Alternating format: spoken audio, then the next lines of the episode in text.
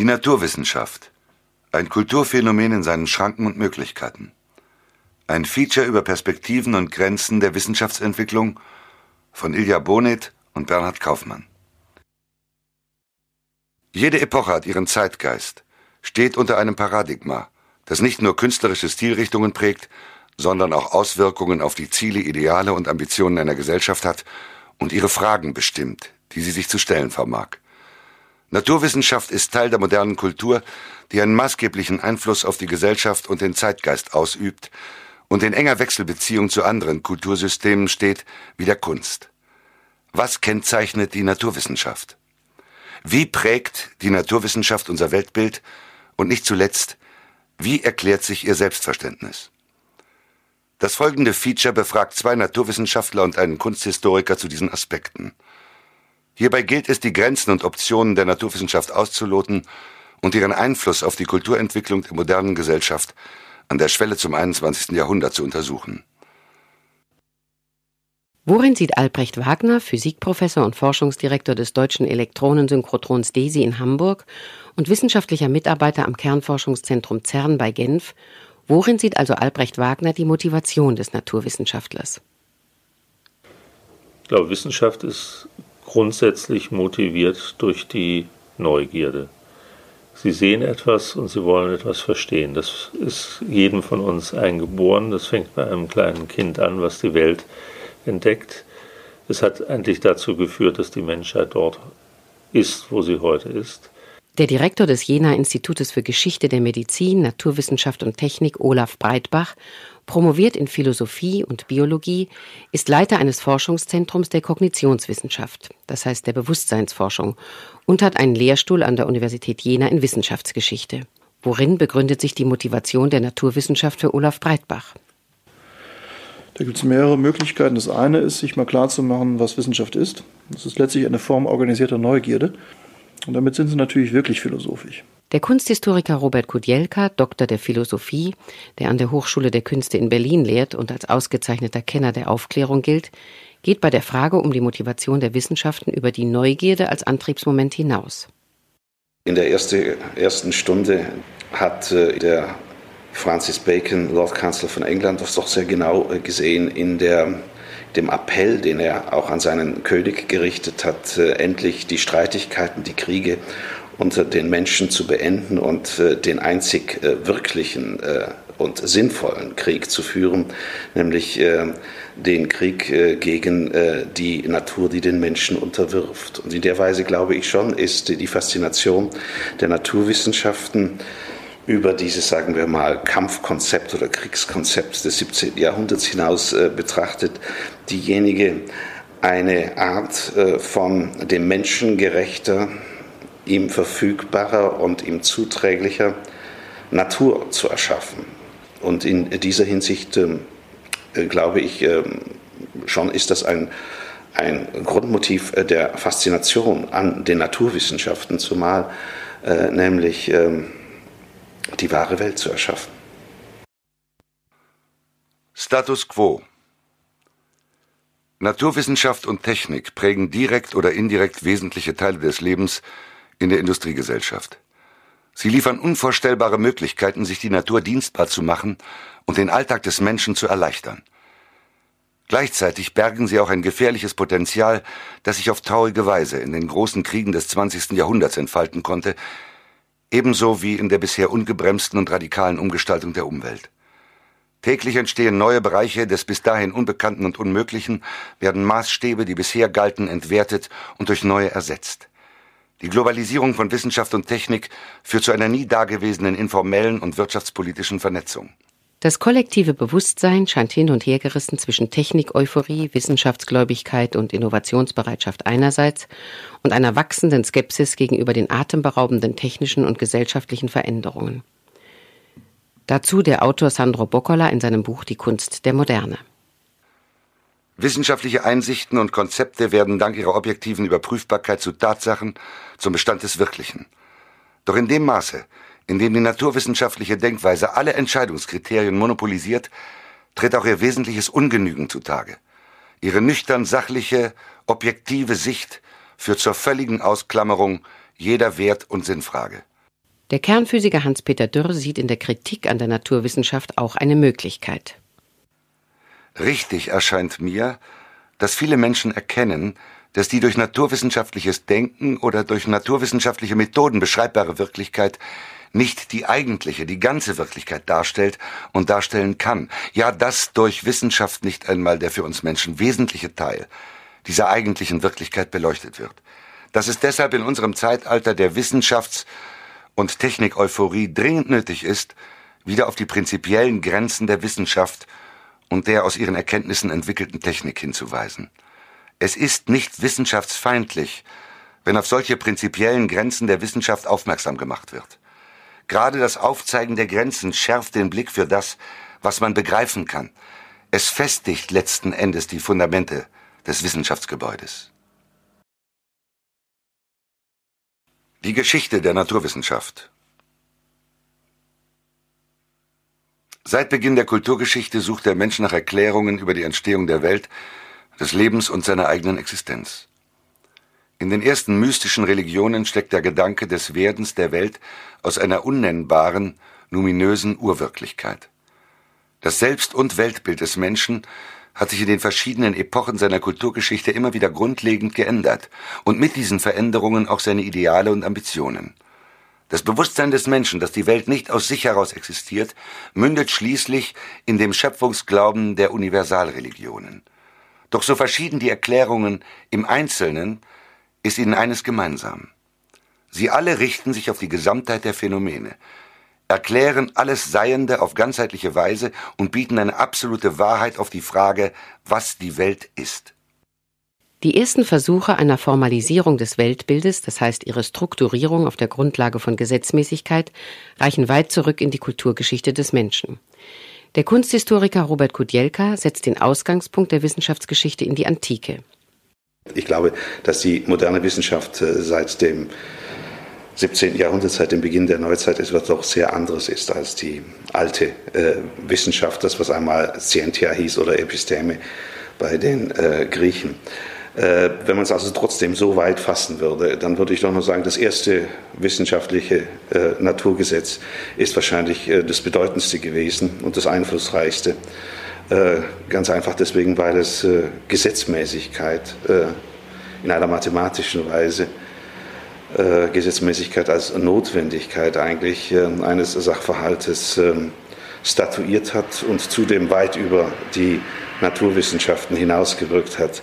Es ist nämlich ähm, die pythagoreische Erfindung, dass wenn ich ähm, eine gespannte Seite auf einem Instrument äh, um die Hälfte teile, dass dann der Ton eine Oktave höher ist.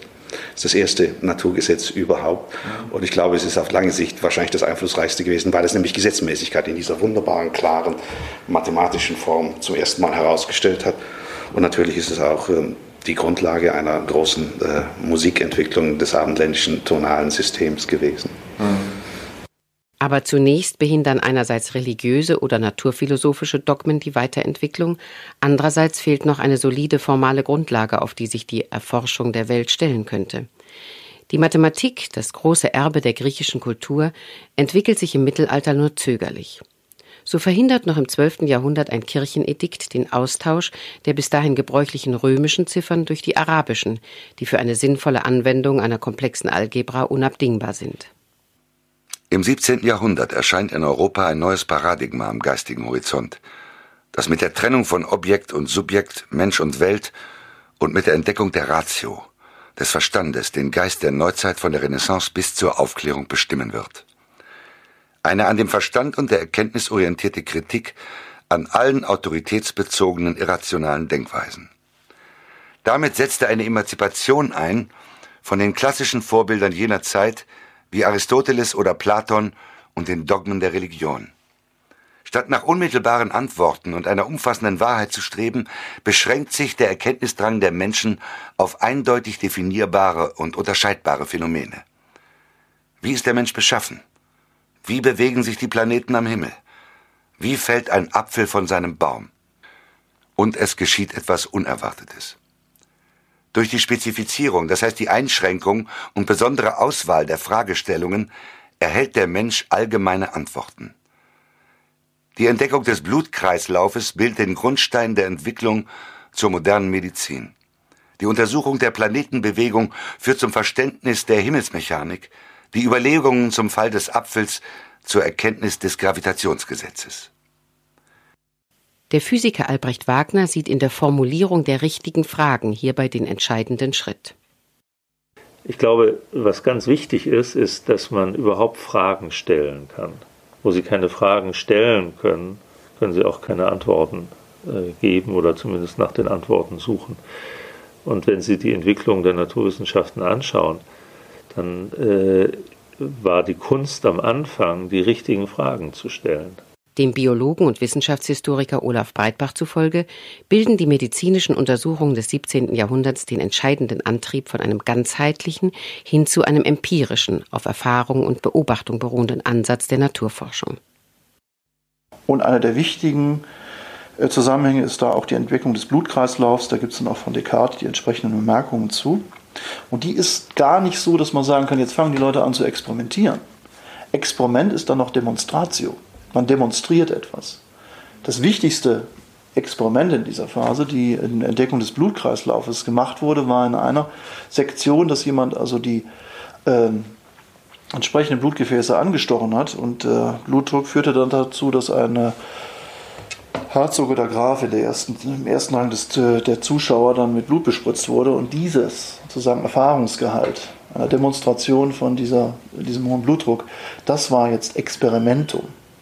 Die Vorgehensweisen, etwa die der frühen Anatomen und Mediziner, sowie die ballistischen und mechanischen Untersuchungen des Zeitgenossen Galileo Galilei sind also im heutigen Sinne noch nicht experimenteller Natur. Ähm, bei Galilei ist es so, Galilei hat sehr viele Gedankenexperimente gemacht. Also viele Experimente, das ist ja auch Sachen, die Herr Renn rausbekommen hat, sind ja gar nicht als Experimente gelaufen. Gehen ja auch gar nicht, weil das kennen Sie aus der Schule. Sie müssen ja von allen Sachen absehen. Reibung, Luft, stellen Sie sich Galilei vor, der also keine Vakuumpumpe hatte, der im Prinzip eigentlich eine Modellvorstellung hatte, die er dann sozusagen nachvollzogen hat. Und er steht durchaus damit in Traditionslinien drin, die ähm, aus der mittelalterlichen Geschichte herauslaufen. Galilei vertritt vor seinen italienischen Universitätsgelehrten, wie auch zunächst vor der katholischen Kirche, das kopernikanische Weltbild. Das besagt, dass nicht wie bisher mit dem geozentrischen Weltbild des Aristoteles angenommen die Erde, sondern die Sonne den Mittelpunkt der Welt einnimmt. Folglich bewege sich die Erde als Trabant um die Sonne. Seine Behauptung stützt Galilei auf astronomische Beobachtungen der Monde des Planeten Jupiter, die er als einer der ersten mit einem neu erfundenen Instrument gemacht hat, dem Teleskop. Zeitgleich ereignet sich im Norden Europas ein weiterer entscheidender Schritt in der Astronomie. Und Tycho Brahe in, in Dänemark hat eben einen riesen Sternenkatalog aufgestellt, hat ähm, die dafür große Instrumente gebaut, hat vom dänischen König viel Geld dafür bekommen. Und dann ist Kepler gekommen und hat äh, und Kopernikus zum Teil äh, hat ähnliches gemacht und haben dann diese Sternenpositionen, Sternbewegungen sich angeguckt und versucht, Gesetzmäßigkeiten zu finden. Aus den Gesetzmäßigkeiten wieder haben sie dann eine Theorie für die Bewegung abgeleitet, Abweichungen von Bewegungen bei gewissen Sternen beobachtet und gesagt, aha, da muss ja wohl noch ein anderer Stern da sein, damit die Bahnen sich so ändern. Und dann hat man den Stern gefunden und das war gleichzeitig wieder die Bestätigung für die Theorie. Keplers Leistung besteht in der Akzeptanz der Tatsache, dass die Umlaufbahnen der Planeten um die Sonne nicht kreisförmig, und damit einer idealen Vorstellung folgend, verlaufen, sondern auf Ellipsenbahnen. Die Sonne befindet sich in einem der Brennpunkte dieser Ellipsen. Kepler nimmt für Olaf Breitbach in der Entwicklung der Naturforschung eine zentrale Rolle ein. Kepler deswegen, weil er mathematisch arbeitet, im Sinne durchaus eines Platonismus, aber auch im Sinne, dass er eine, einen Formalismus sozusagen selbst als solchen wahrnimmt.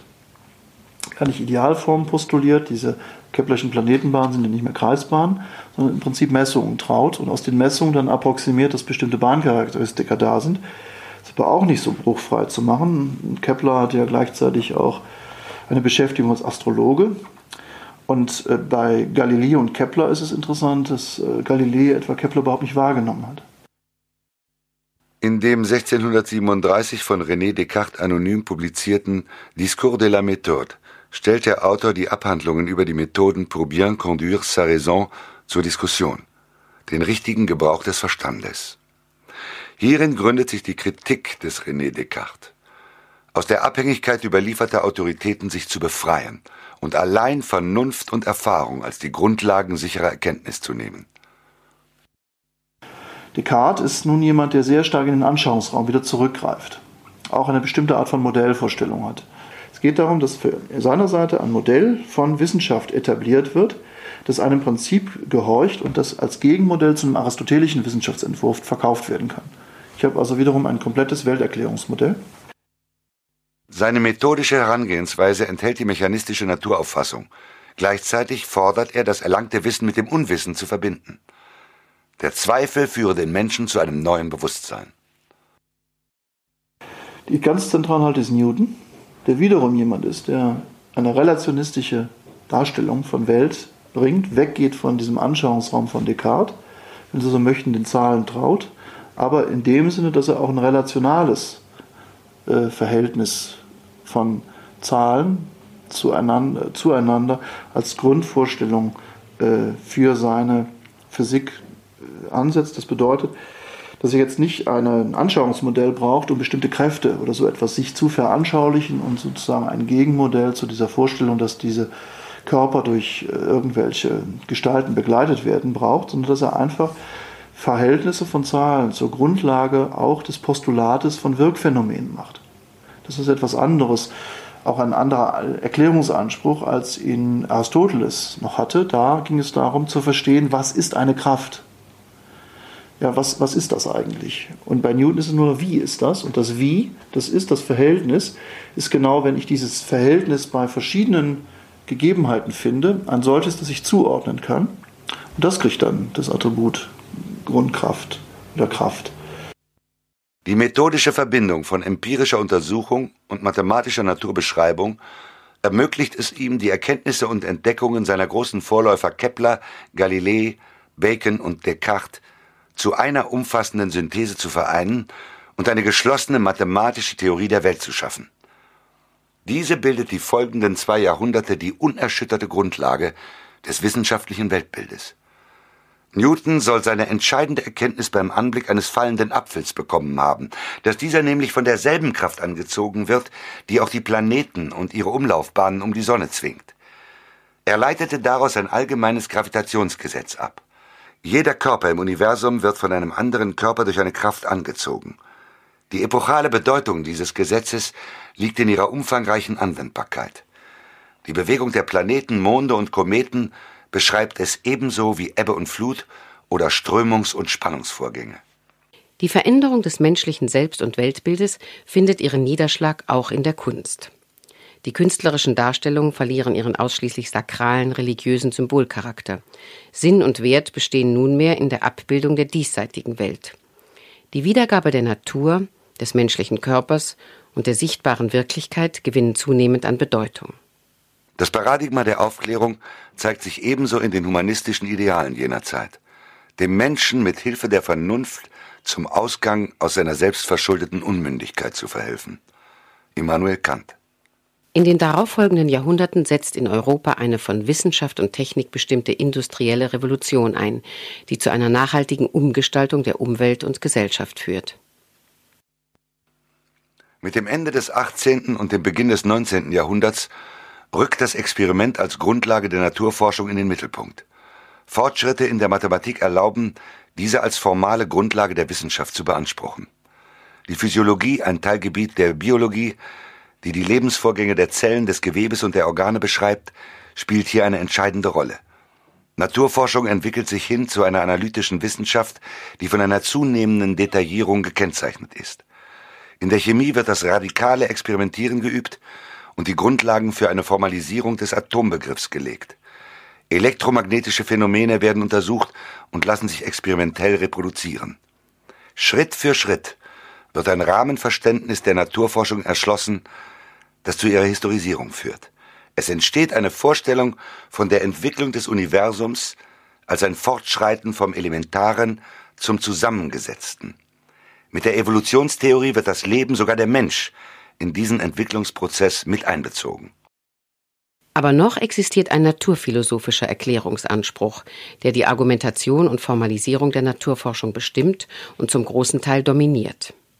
Und die Naturwissenschaften, die sich dann im Beginn des beginnenden 19. Jahrhunderts etablieren, etablieren sich ganz explizit gegen diese schon sehr differenzierte Theorie eines naturphilosophisch abgesicherten Naturforschens.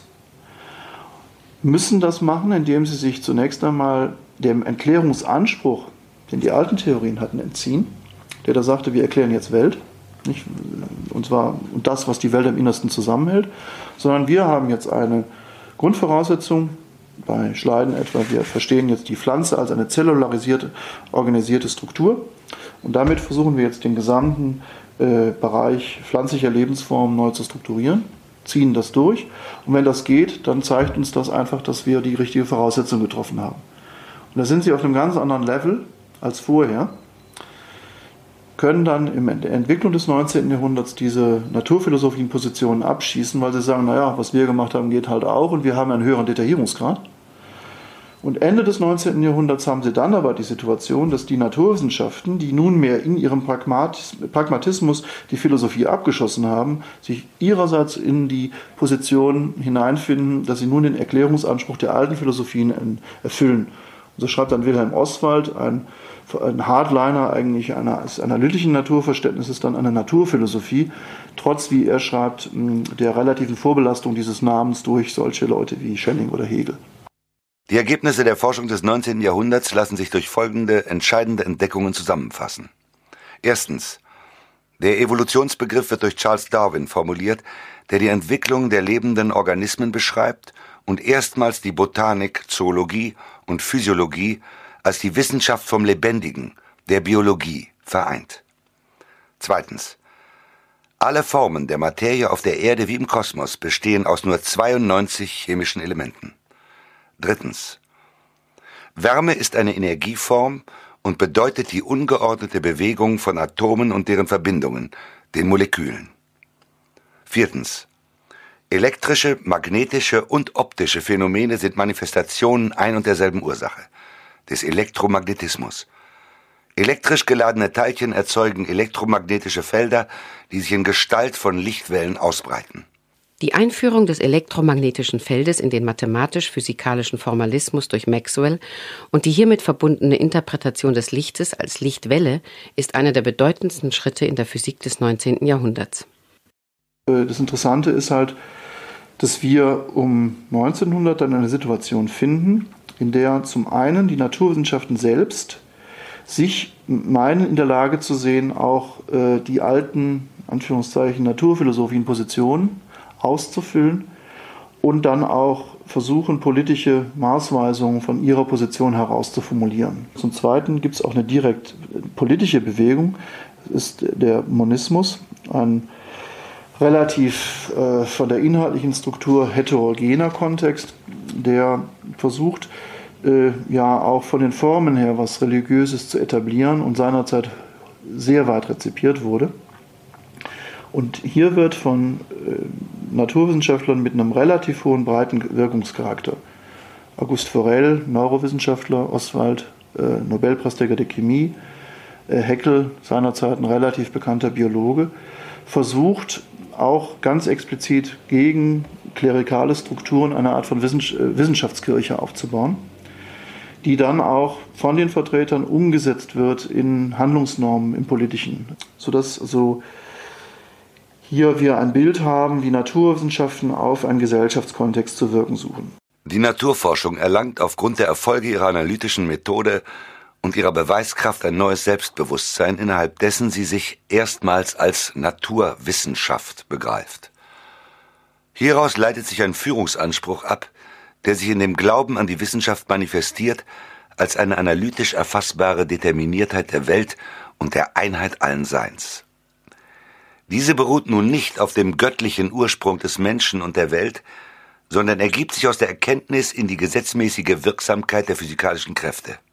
Diese holistische Vision prägt die progressiven Tendenzen um die Jahrhundertwende und manifestiert sich in den bahnbrechenden wissenschaftlichen Entdeckungen ebenso wie in der Kunst und den sozialen Veränderungen der Gesellschaft.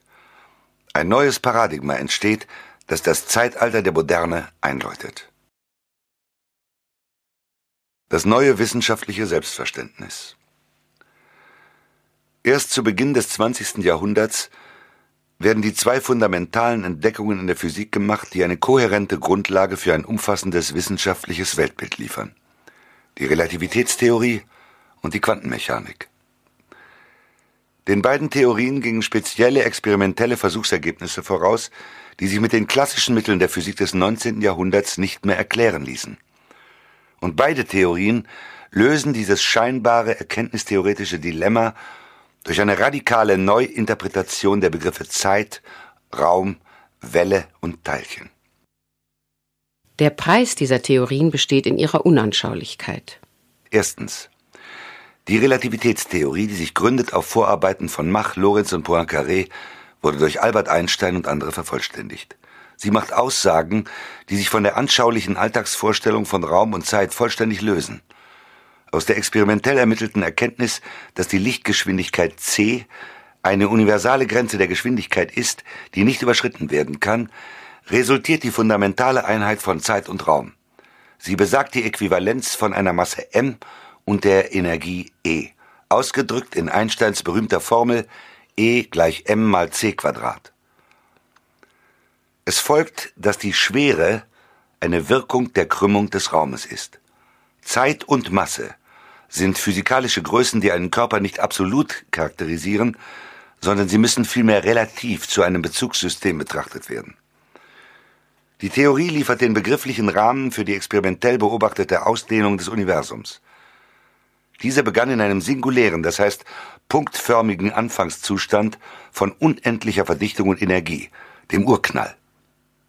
Noch heute, Milliarden Jahre später, hallt das Echo dieser Explosion in Form einer schwachen Strahlung nach. Zweitens.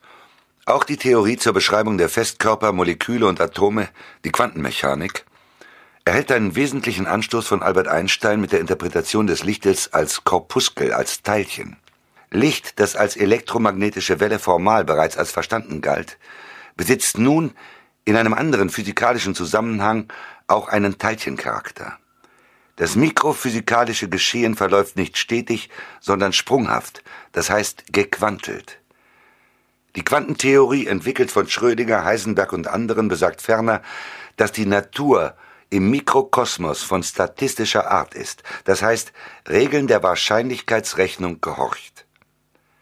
Die Determiniertheit einer klassischen Mechanik wie auf dem Billardtisch gilt also hier nicht. Der Beobachtungsprozess verzerrt den untersuchten Vorgang, eine objektive und vollständige Erkenntnis eines physikalischen Sachverhaltes ist unmöglich. Der Kunsthistoriker Robert Kudielka sieht eine Parallele zu der bildenden Kunst.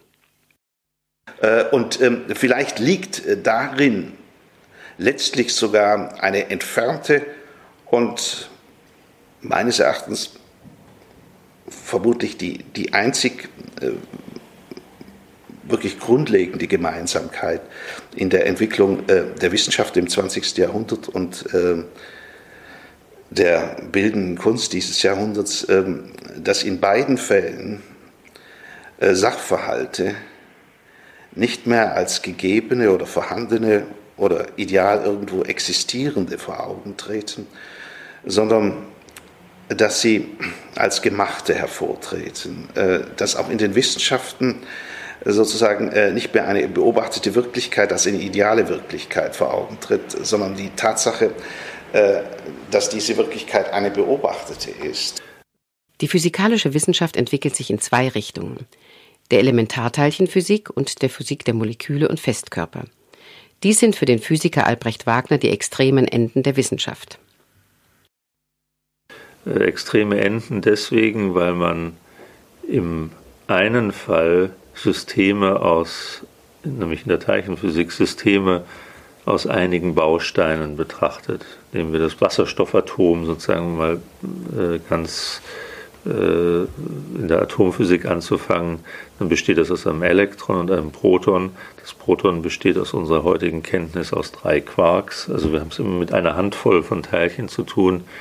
Die Quarks, wenn man etwas näher hinguckt, sind dann durch ähm, Teilchen zusammengehalten, die Gluonen heißen.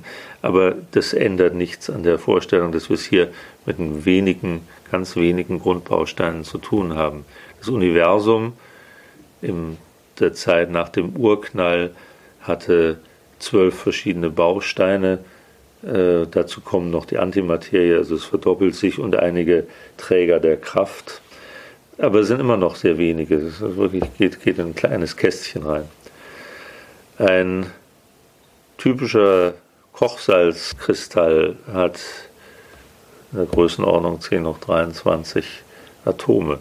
Und, das, äh, und die haben dann auch wieder ihre Atomkerne, ihre Elektronen und so weiter, sodass das nochmal ein Faktor 10 obendrauf steht. Da kommt es auf eine Größenordnung gar nicht mehr an. Sie können nicht 10 hoch 23 Atome explizit in einer Gleichung jedes für sich reinschreiben. Sie müssen Näherungen äh, nehmen, Näherungen, die entweder gewisse reguläre Eigenschaften solcher Systeme nutzen oder äh, Konzepte der statistischen Mechanik, wo man es also mit großen Ensemblen zu tun hat. Der aktuelle physikalische Wissensstand ist im sogenannten Standardmodell zusammengefasst. Es besagt unter anderem, dass es nur vier fundamentale Kräfte gibt. Die Gravitation, die elektromagnetische Kraft, die schwache Kraft und die starke Kraft. Diese vier Kräfte formal zu einer Urkraft zu vereinen, ist das große Ziel der Elementarteilchenphysik. Die Elementarteilchenphysik beschreibt die Wechselwirkung zwischen einzelnen Teilchen. Die Festkörperphysik dagegen das Verhalten großer Teilchensysteme.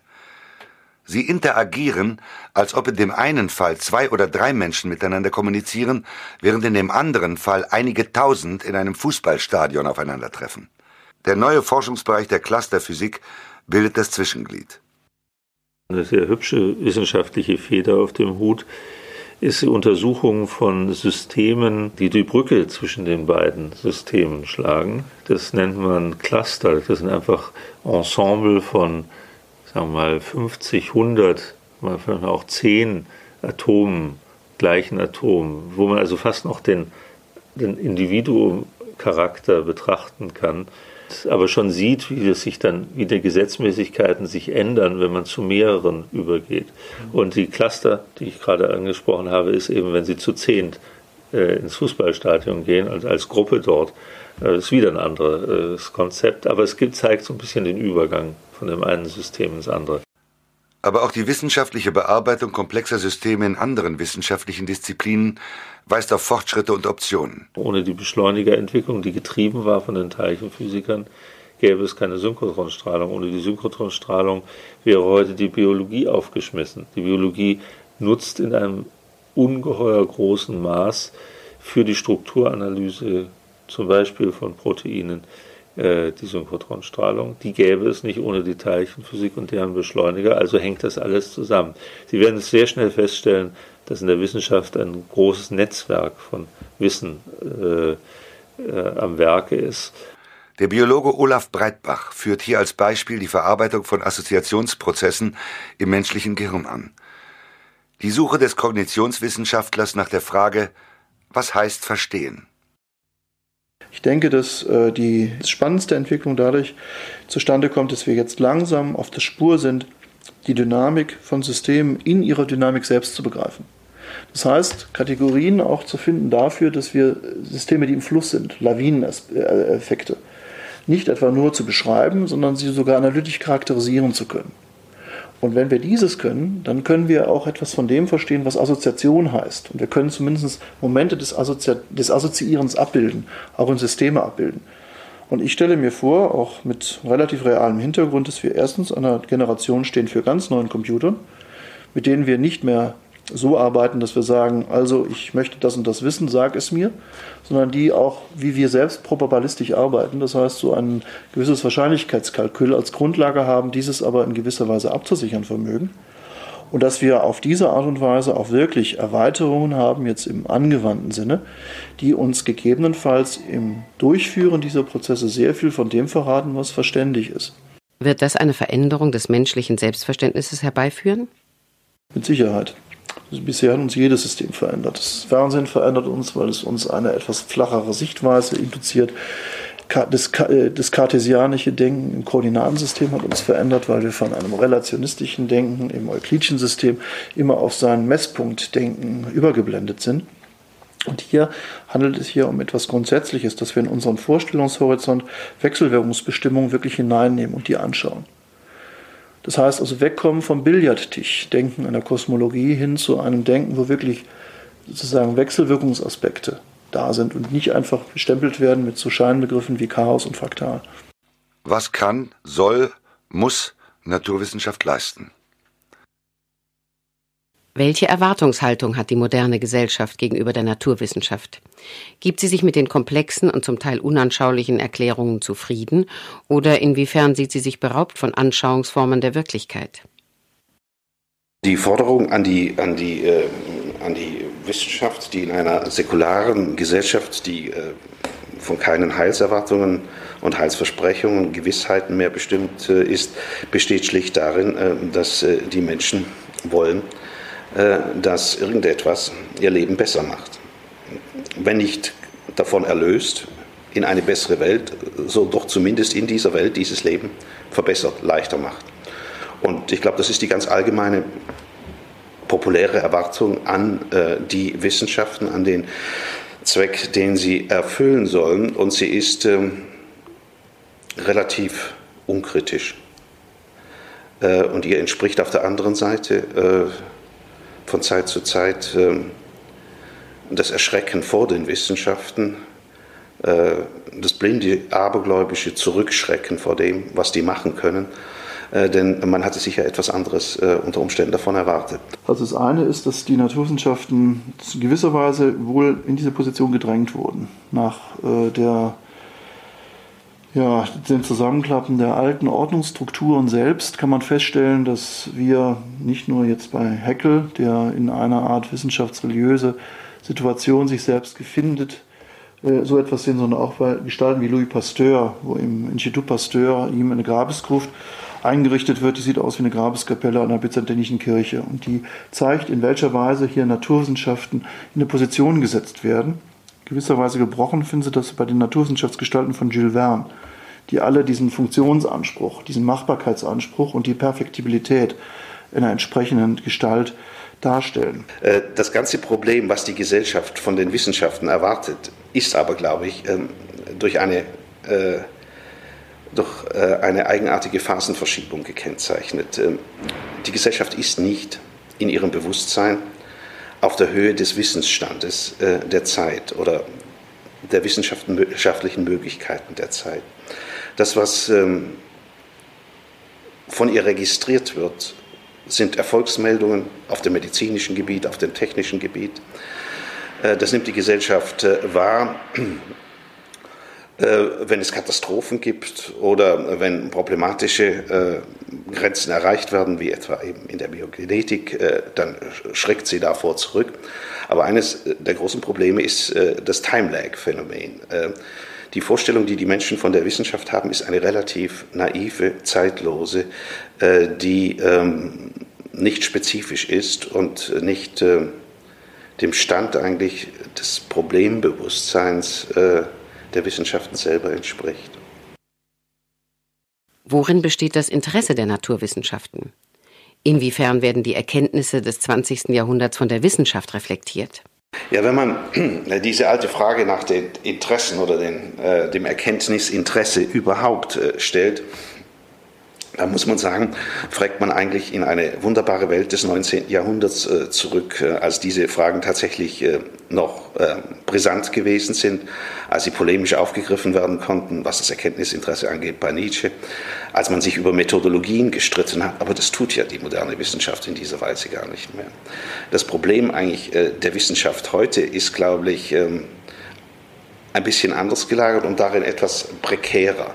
Ich glaube, im Zuge der eigenen kulturellen Entwicklung, die sie hervorgebracht hat, ist ähm, die Wissenschaft selber ein institutioneller Faktor geworden.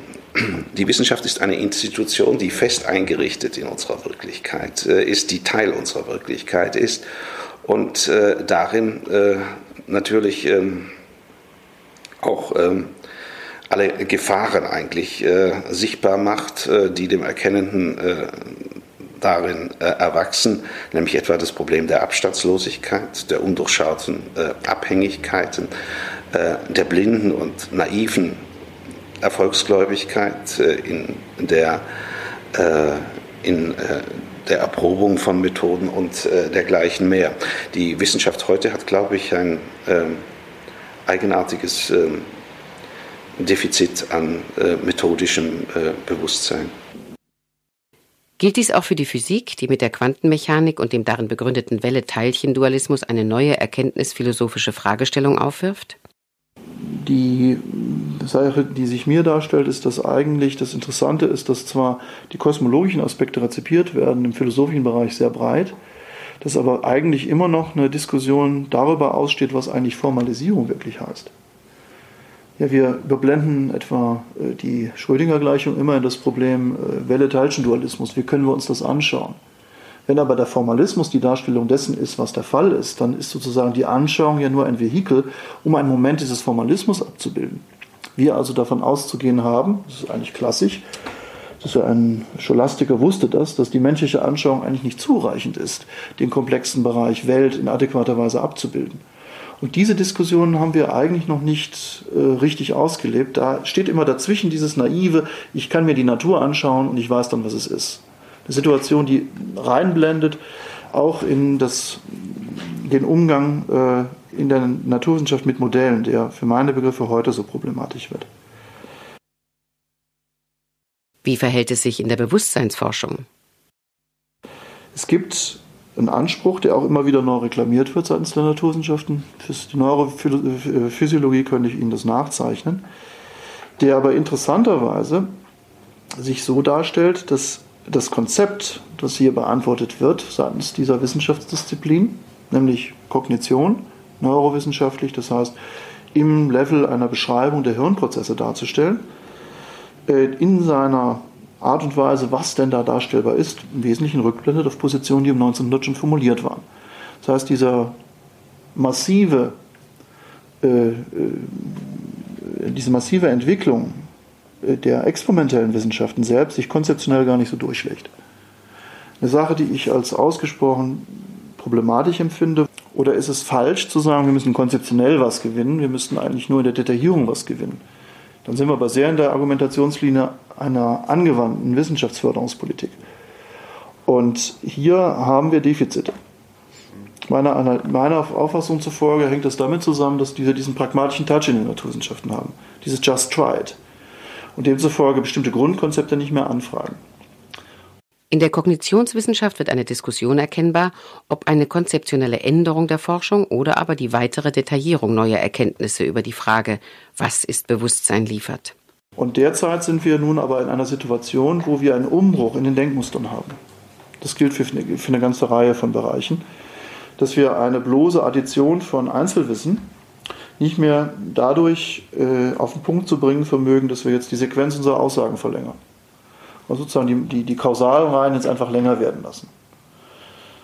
Also wenn ich sage, was ist Geist, ja, das ist, das ist das Hirn, das dahinter steht. Das Hirn sind die Nervenzellen. Nervenzellen sind verknüpft. Das Verknüpfungselement sind die Synapsen. Die Synapsen haben eine bestimmte molekulare Konstitution. Es gibt Gene, die diese Moleküle bestimmen. Es gibt regulatorische Sequenzen, die diese Gene bestimmen.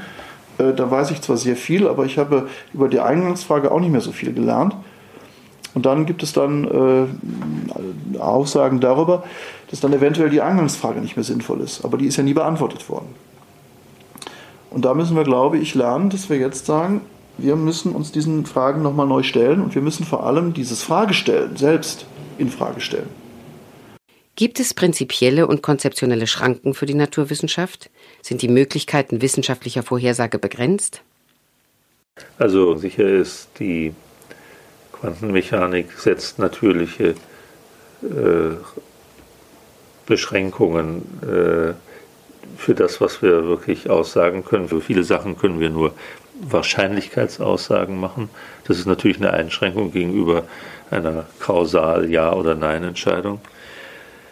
Dann ist es so, dass erkenntnistheoretisch wissen wir heute, dass wir uns in den Energien, die uns interessieren, wenn wir über Urknall oder äh, Aufbau der Materie oder Zusammenführen der vier Grundwechselwirkungen in eine Wechselwirkung reden, äh, von einem Energiebereich sprechen, der viele, viele Größenordnungen über das hinausgeht, was wir je im Labor erforschen werden können. Wir können uns zwar ein bisschen in diese Richtung bewegen, aber da ist eine äh, konzeptionelle äh, äh, Grenze da, denn das wird man sicher nie, nie experimentell erreichen können. Ich würde das unter die inneren Beschränkungen rechnen, weil das einfach, die, die Natur gibt uns eine Skala vor und wir sitzen auf der Skala und haben also nur äh, einen winzigen Bruchteil davon zur Verfügung für unsere eigenen Experimente. Auch die Komplexität von beobachteten Systemen setzt in den wissenschaftlichen Beschreibungsmöglichkeiten natürliche Grenzen. Wie aber lässt sich dann die Wirklichkeit von der Naturwissenschaft beschreiben? Das heißt, ich stricke ein Netz von Aussagen innerhalb dieses Wissenschaftsgefüge enger und enger. Und das meinte ich eben. Ich gewinne damit über den Detaillierungsgrad ein Kriterium für Sicherung, für Absicherung. Das ist, wenn Sie so wollen, nur das Netz über dem Boden, aber das Netz ist halt so eng geknüpft, dass man nicht laufend durchfällt. Und wenn es dann tragfähig ist, obwohl es so schwer ist, dann hat es ein Indiz dafür, dass es irgendwas damit in irgendeiner Weise mit dem Boden zusammenhängt, auf dem man letztlich äh, doch gelangen könnte. Das heißt also, wenn das Netz groß genug ist, ist die Krümmung der Erde, die Sie da beschreiten, irgendwie abgebildet, sonst hebt es ja ab. Das formale Verständnis wäre jetzt wieder, dass der Physiker sagt, ja, also eine Theory of Everything, die jetzt da für jedes Teil eine eigene Sache darstellt, das wäre unschön. Und es gibt dann diese von den Physikern gerne benutzten Kriterien für so etwas äh, Schönes, Einfaches. Die Weltformel ist das Ideal, das auf den Punkt bringen. Es gibt auch ein anderes Modell. Das ist die alte Topik. Das heißt, dass ich so etwas wie die Komplexität des Weltsystems als solches real erfahre. Sorry. Und äh, mir, dann ist es mittelalterlich, was ich Ihnen jetzt sage, und sage, okay, also Gott als der Allmächtige ist derjenige, der das Einzelne in seiner Einzelheit als Individuelles darzustellen vermag. Da sind Sie wieder bei Hegel. Äh, das heißt, das Formale ist in dieser Theorie eigentlich immer nur als abstrahere und damit als gegenüber der Wirklichkeit defizitär bewertet. Äh, ich sage jetzt nicht, wem ich da nachgehe, aber nur einfach, wir haben da interessanterweise komplementäre Entwürfe. Und äh, der eine Entwurf sagt, wir können auch über unser diskursives Denken an die Wirklichkeit ran. Und wir müssen sozusagen die Essenz finden, quasi die Logik des, des, des also der, der Formalismus in, in, seiner Konsequenz führt dann in, in, die, in, die, in die eindeutige, in sich stimmige Formel. Und der andere Entwurf sagt, nein, Wirklichkeit ist nicht total abbildbar darin. Und das ist auch, glaube ich, verständlich. Sie merken, dass da zwei Wirklichkeitsbegriffe da sind. Das eine ist sozusagen die Wirklichkeit der totalen Erklärungsmöglichkeit. Das andere ist die Wirklichkeit der totalen Erlebnisfähigkeit. Und die beiden sind interessanterweise nicht überblendbar. Die folgende von dem Physiker Viktor Weißkopf überlieferte Anekdote diene als Beispiel für zwei komplementäre Betrachtungsweisen von Wirklichkeit und Welt. Die zwei berühmten Wissenschaftler Felix Bloch und Werner Heisenberg diskutierten über formale Aspekte zur Beschreibung der mathematischen Strukturen des Raumes, als Heisenberg dessen Geist auf einen komplementären Gedankengang abgeschweift war, plötzlich ausrief Der Raum ist blau und es fliegen Vögel in ihm. ich glaube, ich habe dem eigentlich nicht viel hinzuzufügen. Welche Bedeutung hat dann Wirklichkeit für Sie?